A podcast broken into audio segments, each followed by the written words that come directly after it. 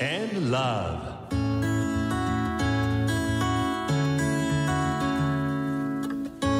サウナをこよなく愛する私豊沢ひとみが素晴らしきサウナの世界をご紹介するコーナーラブサウナ。このコーナーではサウナの魅力豆知識そして各地のさまざまなサウナとその周辺のカルチャーまでゆるりとお届けします。今日は2022年1年の最初に訪れたいサウナをご紹介します。福岡県の筑紫野市にある筑紫野天杯の里という場所です。ここ天杯の里の男性大浴場には他では見ることのできない特徴的なサウナが2つあるんです。まず1つ目のサウナはセルフロウリュのできるサウナ天満宮。入り口のドアにはなんとしめ縄が飾られています。中に入ると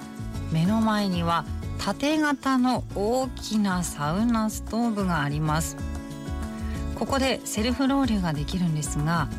神社の長寿社にあるようなひしゃくでサウナストーンにお水をたっぷりとかけて湿度を高めることができます。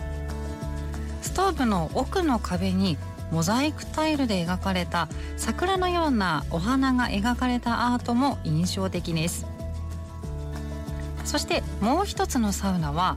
サウナ鎮守の森というサウナ室です。こちらのサウナ室の入り口にもしめ縄が飾られています。中に入ると先ほどのサウナ天満宮よりも中は広く使われている木がレッドシダーという木でとってもいい香りが広がります。そして何よりこの場所にお正月に来たいということの理由はなんとサウナ室の中に神社のようなものがあるからなんです。この一角にはなんとサウナストーンが祀られていて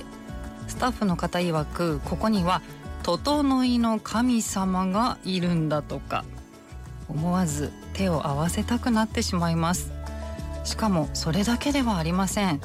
白樺のビヒタの代わりに榊の葉のビヒタが用意されているんです。葉が束ねられたもので体を叩くウィスキングというコードがあるんですがこのウィスキングを榊の葉っぱですることもできるんですよ。水風呂は天拝山の天然水が使われていて水風呂の浴槽はゆったりと入れる大きさです。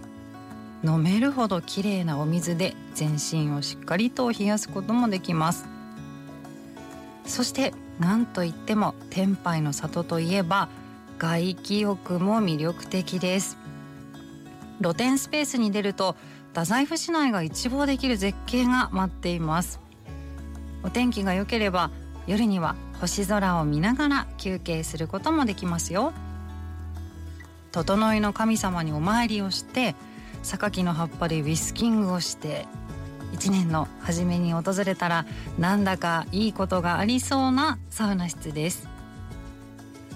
このコーナーでは皆さんからのサウナに関する質問にもお答えしています。メールはラブアットマーク AIR-G.CO.JP です。